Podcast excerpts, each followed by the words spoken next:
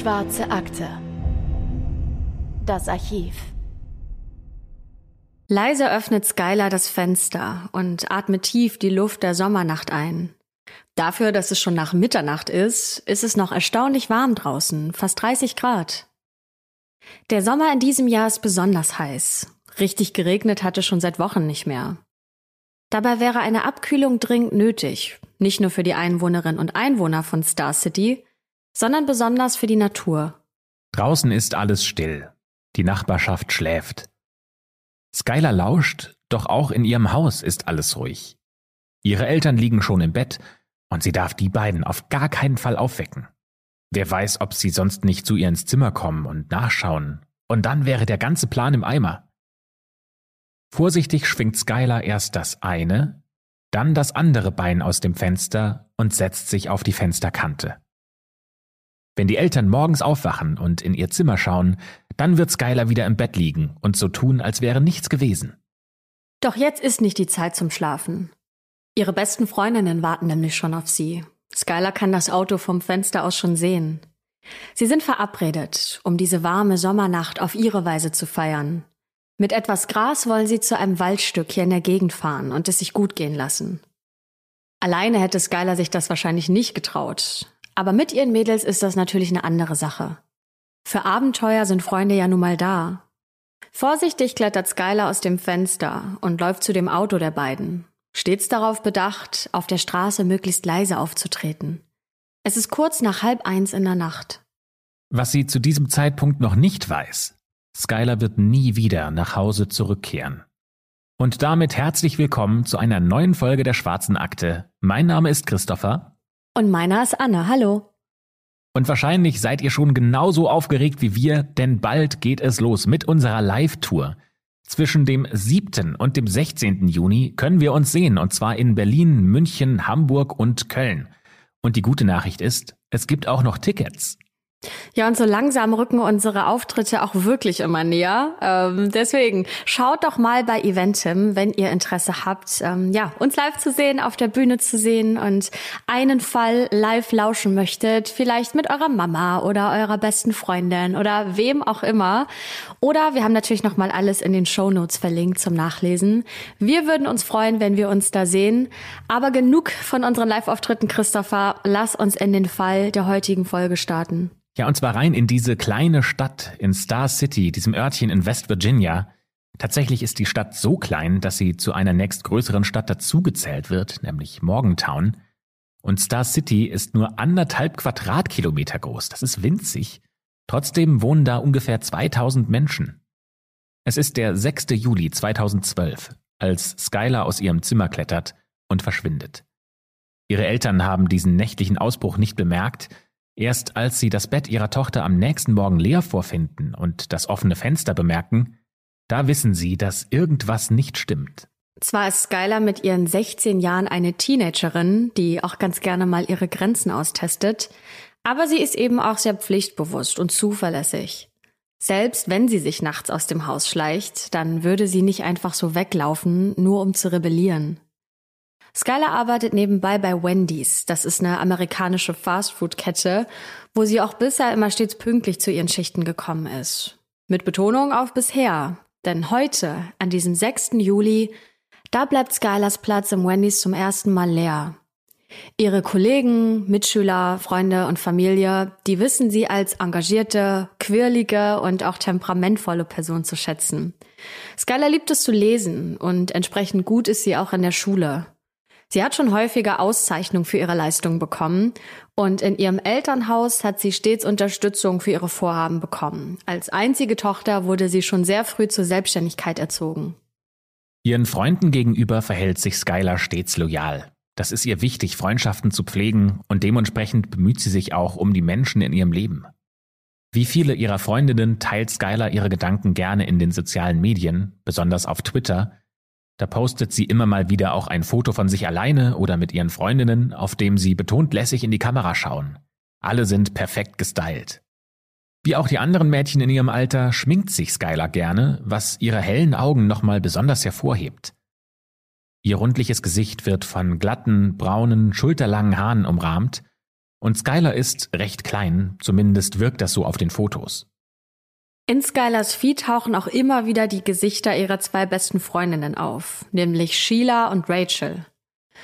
Die drei gehen zusammen zur Highschool und Skylar kennt Sheila schon seit sie acht Jahre alt ist.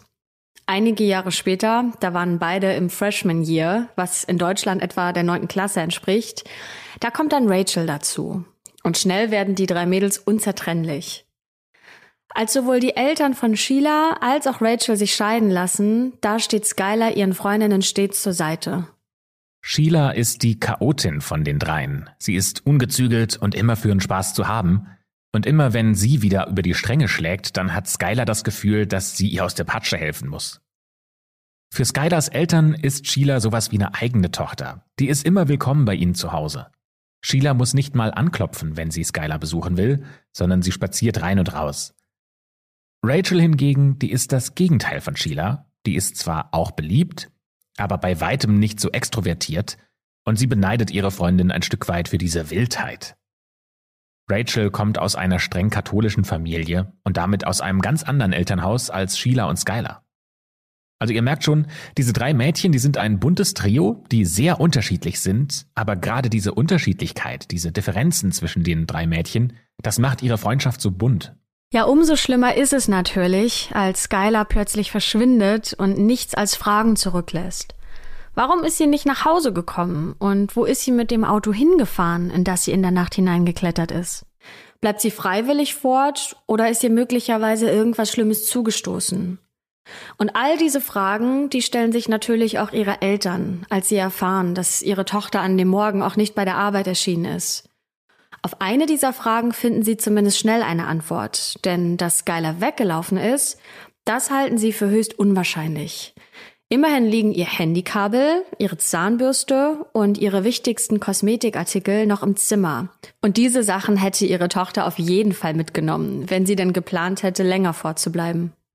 Die Eltern zögern nicht lange und sie melden Skylar als vermisst. Auch wenn sie versuchen, die Behörden von dem Gegenteil zu überzeugen, die Polizisten sagen, Skylar wäre ein Runaway-Fall. Also Skylar wäre ausgerissen und weggelaufen. Gerade in ihrem Alter, da gibt es viele von diesen Fällen und deshalb geht die Polizei auch erstmal davon aus, dass es bei Skylar nicht anders wäre, auch wenn Weglaufen für Skylar total untypisch wäre. Warum die Eltern nicht wollten, dass ihre Tochter als Runaway-Fall eingestuft wird, hat einen einfachen Grund. Denn durch diese Einstufung wird kein Amber Alert ausgelöst der in Entführungsfällen zum Beispiel genutzt wird, um die Bevölkerung schnell und umfassend zu einem aktuellen Vermisstenfall zu informieren. Die Idee hinter diesem Alert oder diesem Alarm ist, dass durch die Unterstützung der Öffentlichkeit das vermisste Kind schnell wiedergefunden werden soll. Sollte Skylar also gegen ihren Willen verschwunden sein, das vermuten ja die Eltern, dann ist es ohne diesen Amber Alert schwieriger, sie zu finden.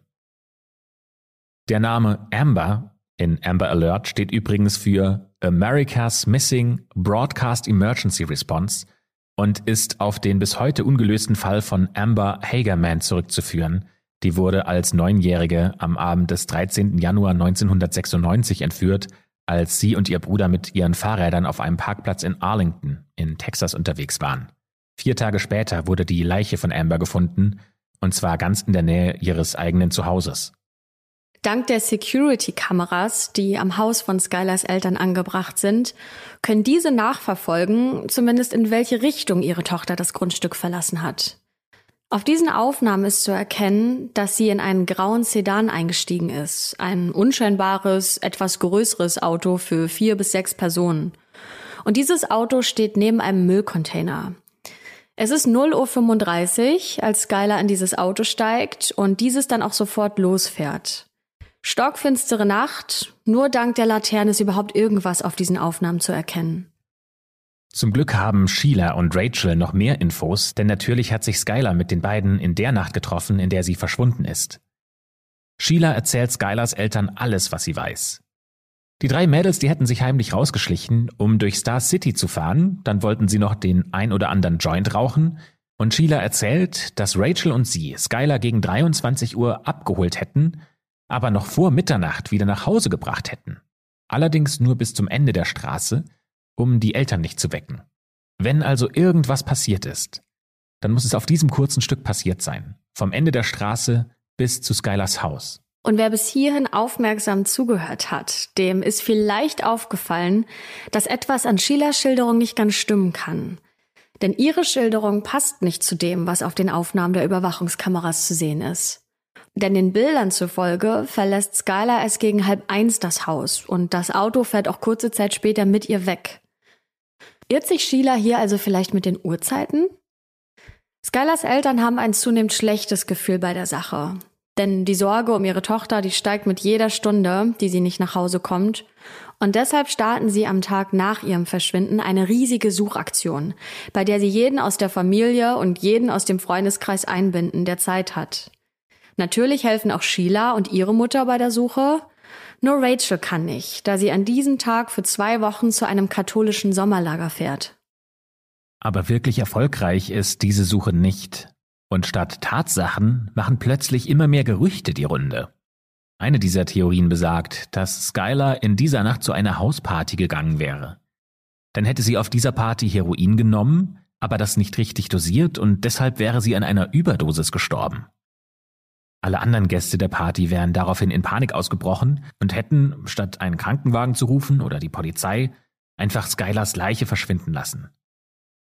Aber die Eltern glauben das nicht. Die glauben, dass diese Theorie von vorne bis hinten keinen Sinn ergibt, denn sie glauben, dass es höchst unwahrscheinlich ist, dass sich alle Partygäste auf diese drastische Maßnahme einigen, ohne dass irgendjemand das Geheimnis ausplaudern würde. Außerdem sagt die Polizei, es wäre gar nicht so einfach, eine Leiche mal einfach so verschwinden zu lassen, und es müsste ja Partygäste geben, die die Polizei dann auch zu dieser Leiche führen könnten. Abgesehen davon, dass diese Theorie Lücken hat, äh, gibt es auch noch ein Problem, Nämlich es gibt niemanden, der bezeugen könnte, dass Skylar überhaupt auf irgendeiner Hausparty war. Also ihr merkt es, das ist relativ einfach für die Polizei, dieses Gerücht auch erstmal als solches zu erkennen und das zu den Akten zu legen. Ja, deutlich interessanter als der ganze Gossip in Star City ist für die Ermittler allerdings das Verhalten von Skylars engsten Freundinnen. Denn die benehmen sich nicht gerade normal für zwei Teenagerinnen, deren Freundin gerade spurlos verschwunden ist. Als die Polizei zum Beispiel Sheila befragt, da zeigt die überhaupt keine Emotionen. Und es wirkt fast so, als wäre sie aus Eis. Und Rachel hingegen, die wirkt zu Tode erschrocken, was absolut untypisch für sie ist. Echte Trauer oder Sorge um Skylar zeigen also beide Mädchen nicht. Und außerdem erzählen beide exakt dieselbe Geschichte, was in jener Nacht passiert ist, bis sie Skylar wieder nach Hause gebracht haben. Und jahrelange Erfahrung der Ermittler zeigt, dass solche Geschichten niemals exakt gleich sind. Es sei denn, sie wurden einstudiert. Und dazu kommt noch, dass sich ihre Erzählung nicht mit der Aufnahme auf der Überwachungskamera deckt. Aber warum sollten die beiden Mädchen lügen?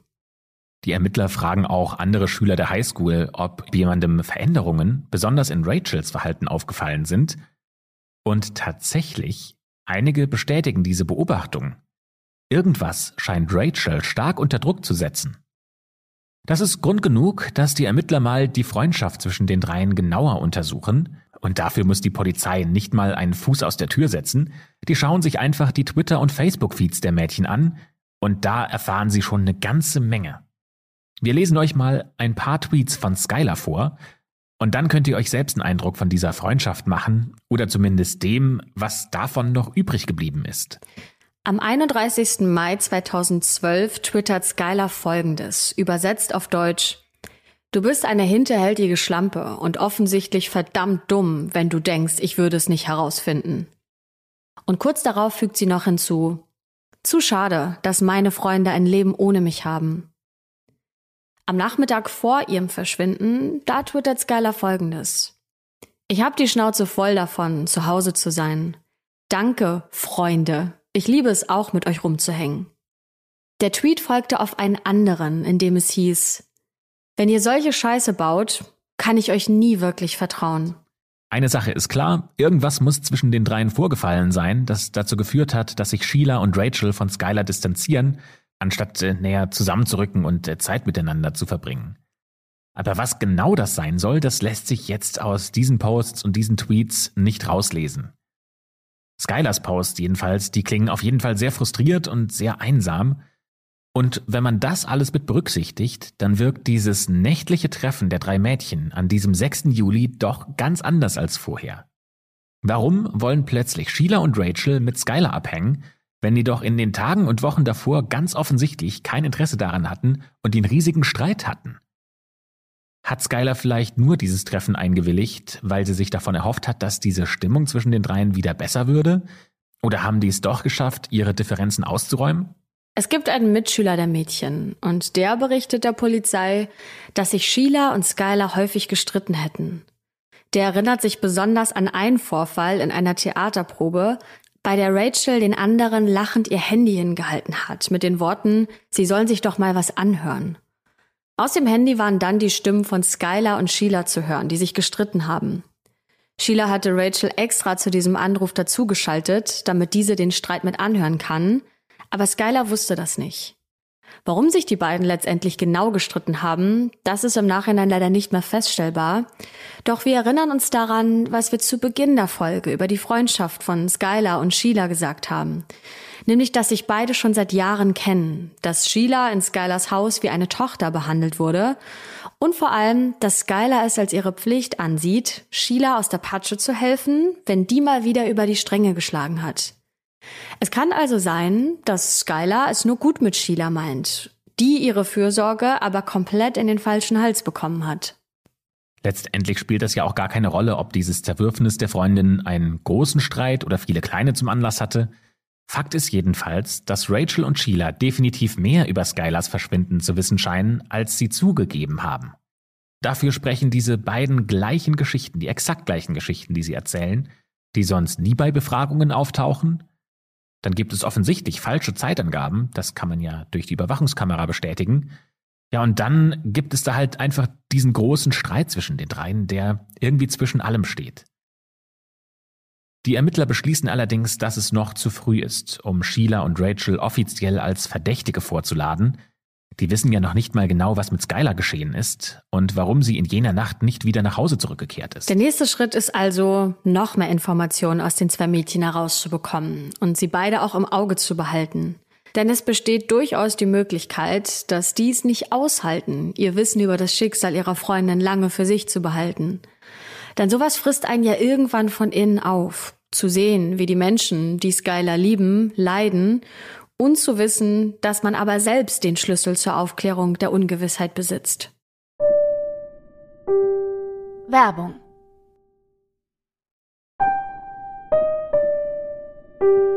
Werbung Ende. Die Vergangenheit hat gezeigt, dass die wenigsten Menschen, die auf irgendeine Art und Weise in ein Verbrechen involviert waren, es auch schaffen, ihr Geheimnis lange mit sich herumzutragen.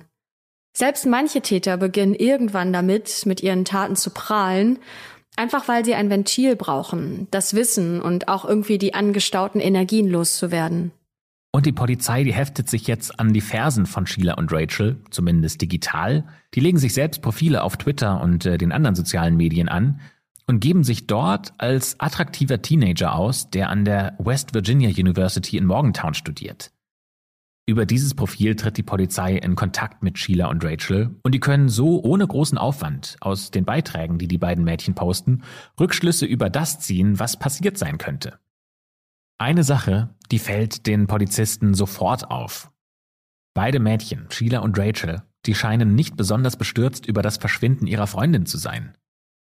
Während Rachel online eher zurückhaltend ist, twittert Sheila munter über alltägliche Angelegenheiten wie Fernsehserien, die Schule, langweilige Hausaufgaben und auch über das ein oder andere Teenager-Thema.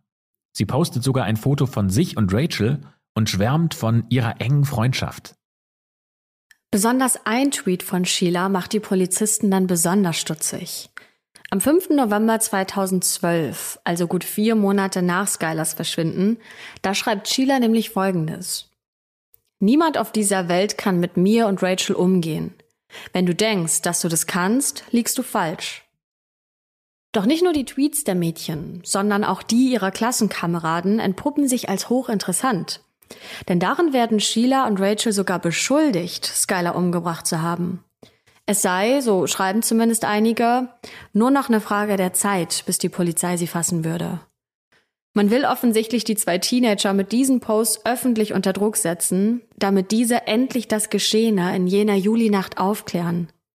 Für die Ermittler ist klar, das ist ja alles nur noch eine Frage der Zeit, bis eins der Mädchen diesem Druck nicht mehr standhalten kann. Zwar scheint Sheila noch ganz die Alte zu sein, aber Rachel wirkt so, als gehe es ihr zunehmend schlechter. Das ist jetzt also ein guter Zeitpunkt in der Ermittlungstaktik, um den Druck auf Sheila und Rachel zu erhöhen und sie nochmal zu einer Befragung vorzuladen. Mittlerweile sind ja immerhin schon sechs Monate vergangen und noch immer weiß Skylers Familie nichts darüber, wo ihre Tochter verblieben ist. Aber beide Mädchen bleiben bei ihrer Geschichte. Sie sagen, sie hätten Skylar gegen 23 Uhr abgeholt, sie wären Richtung Osten gefahren, sie hätten mit ihr Gras geraucht und Skylar dann kurz vor Mitternacht wieder am Ende der Straße abgesetzt. Was die beiden allerdings nicht wissen, ist, dass die Polizei ja schon längst die Aufnahmen von weiteren Überwachungskameras aus der Nachbarschaft analysiert hat. Insbesondere rund um Geschäfte gibt es da ja einige. Und auf diesen Aufnahmen ist deutlich zu sehen, dass der graue Sedan, der Sheila gehört, in dieser Nacht nicht in Richtung Osten gefahren ist, sondern ganz eindeutig in den Westen, also in die komplett andere Richtung. Beide haben also offensichtlich gelogen, sowohl was die Richtung angeht, als auch was die Uhrzeiten angeht. Damit sind die natürlich sehr verdächtig. Aber auch wenn auf die beiden schon viel hindeutet und die Sachlage eindeutig scheint, so brauchen die Ermittler noch ein Geständnis. Die müssen ja ganz genau wissen, was geschehen ist, und sie müssen auch Skylar finden. Denn sie brauchen ja nicht nur die beiden Täterinnen, sondern ja auch das Opfer, um diesen Mord nachweisen zu können. Sie müssen den Tatort kennen, einen Tathergang und vielleicht ein Motiv. Der Polizei fehlt aktuell noch ein handfester Beweis. Und dann geschieht etwas, worauf die Polizei die ganze Zeit spekuliert hat. Am 28. Dezember 2012 da wählt eine verzweifelte Mutter aus Star City den Notruf und sie sagt, ich habe ein Problem mit meiner 16-jährigen Tochter. Ich kann sie nicht mehr unter Kontrolle halten. Sie schlägt uns, sie schreit, sie rennt durch die Nachbarschaft. Diese Anruferin ist Rachels Mutter. Im Hintergrund kann man sogar Rachels Stimme hören, die unkontrolliert weint und sagt, Gib mir das Telefon. Nein, es ist vorbei, es ist vorbei. Und dann wieder die Mutter, die in den Hörer sagt, mein Mann versucht sie zu bändigen, bitte beeilen Sie sich.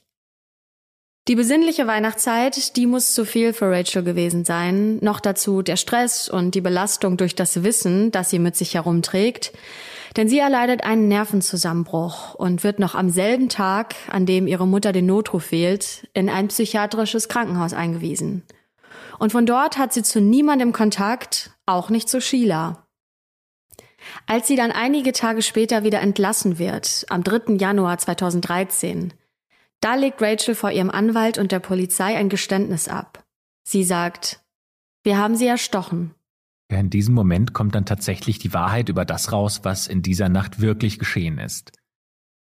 Einen Monat vor dem Mord haben Rachel und Sheila beschlossen, dass sie Skylar umbringen wollen. Da haben die beiden gerade zusammen im Unterricht gesessen.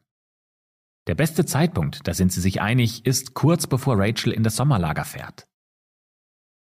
Die ganzen nächsten Wochen über halten die Mädchen an ihrem Plan fest. In der Mordnacht holt Rachel eine Schaufel aus dem Haus ihres Vaters und Sheila besorgt zwei Messer aus der Küche ihrer Mutter.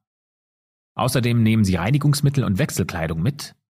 Obwohl es in der Nacht mit knapp 30 Grad ziemlich warm ist, tragen die beiden allerdings Kapuzenpullis, unter denen sie die Messer gut verstecken können. Sie holen Skylar von zu Hause ab und fahren in die Nähe eines Waldes. Da rauchen sie wie geplant einen Joint und zu diesem Zeitpunkt ahnt Skylar noch nichts von dem, was passieren wird. Dann stecken Rachel und Sheila die Hände unter ihre Pullover. Und Rachel sagt, auf drei. Und daraufhin stürzen sich beide Mädchen auf Skylar und beginnen, sie mit dem Messer anzugreifen. Die ist natürlich vollkommen überrumpelt und muss erst mal realisieren, was hier gerade geschieht. Und dann setzt ihr Fluchtinstinkt ein. Sie entkommt dem Angriff, aber leider nur kurz, denn die beiden Mädchen stechen Skylar ins Knie, sodass die nicht weiterlaufen kann.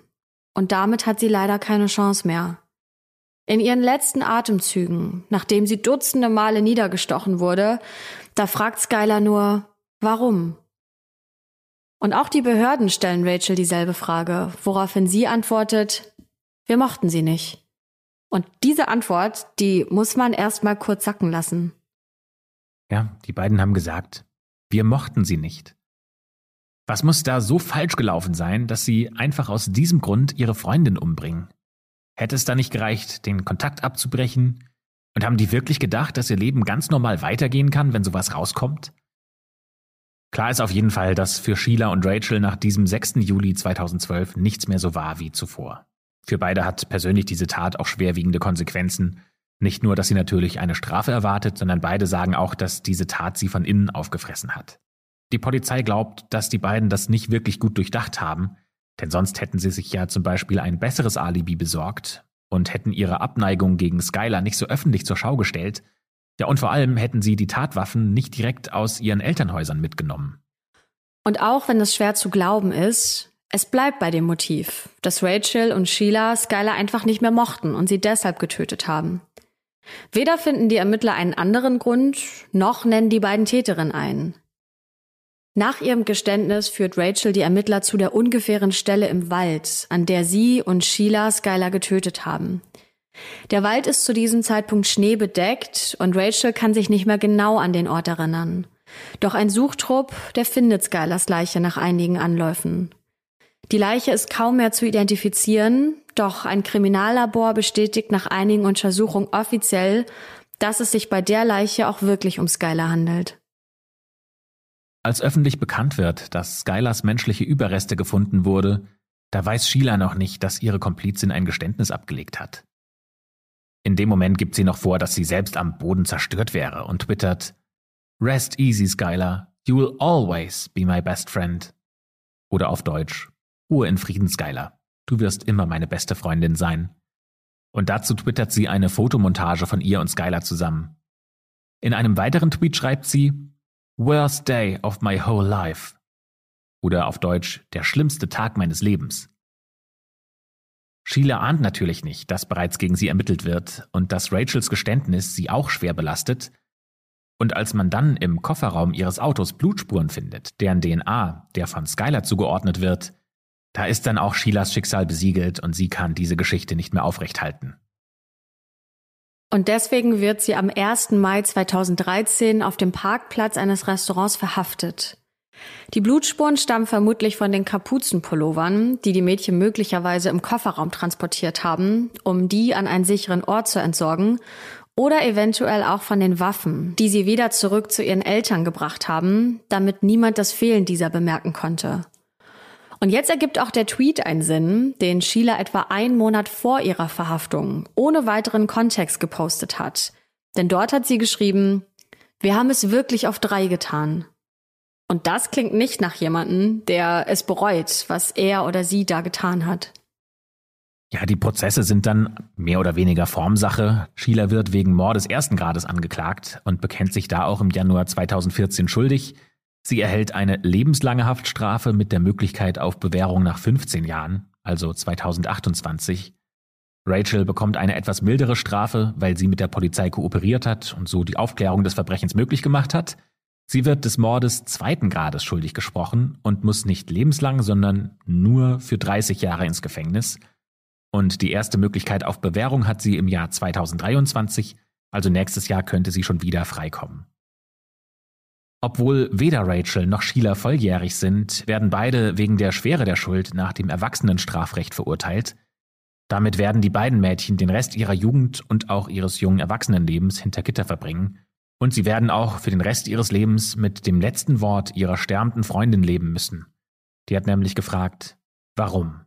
Eine Frage, die sich nicht nur Skylar in jenem schrecklichen Moment gestellt hat, sondern auch alle Menschen, die sie kannten und liebten – und auch die Familien von Rachel und Sheila, die von der Tat der beiden Mädchen schwer erschüttert wurden. Denn niemand, wirklich niemand von ihnen hat auch nur irgendwas geahnt. Aber wie auch? Denn beide Mädchen haben ja so getan, als wäre überhaupt nichts vorgefallen. Es existiert ein Foto von Sheila, wie sie kurz nach der Tat im Bikini auf einem Boot sitzt und ganz unbekümmert in die Kamera lächelt – und Sheilas Mutter, die noch mit ihrer Tochter bei der Suche nach Skylar geholfen hat, die kann überhaupt nicht glauben, was sie da sieht. Ihre eigene Tochter eine Mörderin. Die beste Freundin der Tochter ermordet mit ihrem Küchenmesser. Für sie, aber auch für die Familie von Rachel wird das Leben nie wieder dasselbe sein. Skylars Papa sagt im Interview mit dem amerikanischen Fernsehnachrichtenmagazin 2020, dass Rachel und Sheila keine Nachsicht seitens der Gerichte verdient hätten.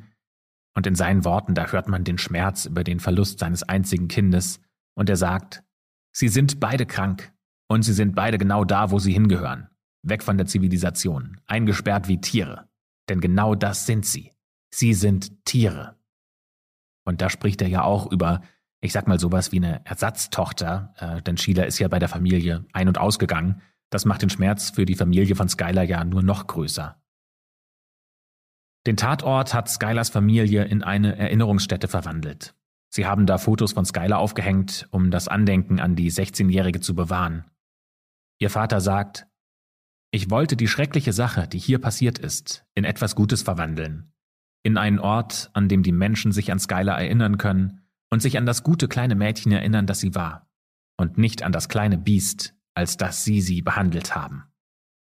Die Trauerbewältigung von Skylars Eltern geht noch darüber hinaus. Denn sie setzen sich für die Verabschiedung eines neuen Gesetzes ein, das Skylars Law heißt und vorsieht, dass der Staat eine Vermisstenmeldung für alle vermissten Kinder herausgibt. Also auch für solche, von denen man nicht glaubt, dass sie entführt wurden. Denn genau das war ja das Problem in Skylars Fall.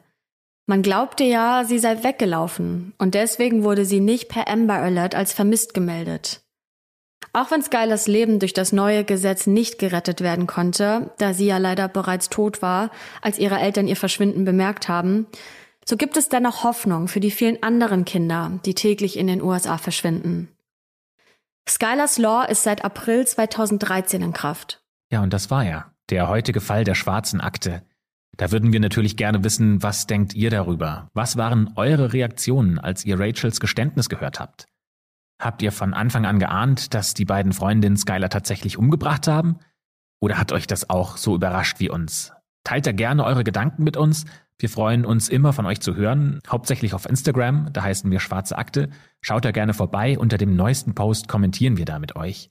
Und natürlich gibt es auch in dieser Woche wieder einen Fall der Schwarzen Akte Mystery. Es ist schon die fünfte Folge und dieses Mal gehen wir in eine Welt, in eine Situation, die ja sehr, sehr übernatürlich ist. Und zwar sprechen wir in dieser Folge über einen Fall, in dem es darum geht, ob ein kleiner Junge, der elf Jahre alt ist, tatsächlich vom Teufel besessen ist oder nicht. Also wenn ihr Lust habt zu erfahren, was genau da vor sich gegangen ist und welche zweite Geschichte da noch mit reinspielt, dann können wir euch Schwarze Akte Mystery nur ans Herz legen, denn den Podcast, den findet ihr bei Podimo. Schaut dazu gerne in die Podcast-Beschreibung. Da haben wir euch den Podcast verlinkt. Vergesst nicht, den Podcast zu bewerten auf Podimo. Da könnt ihr auch natürlich die einzelnen Folgen noch bewerten. Wir freuen uns, wenn ihr reinhört. Und äh, dann bleibt uns nichts anderes mehr übrig, als diese schwarze Akte zu schließen und für das Zuhören zu bedanken, dass ihr bis zu diesem Zeitpunkt mit dabei wart. Wünschen euch eine schöne Woche und wir hören uns nächstes Mal wieder. Bis dann.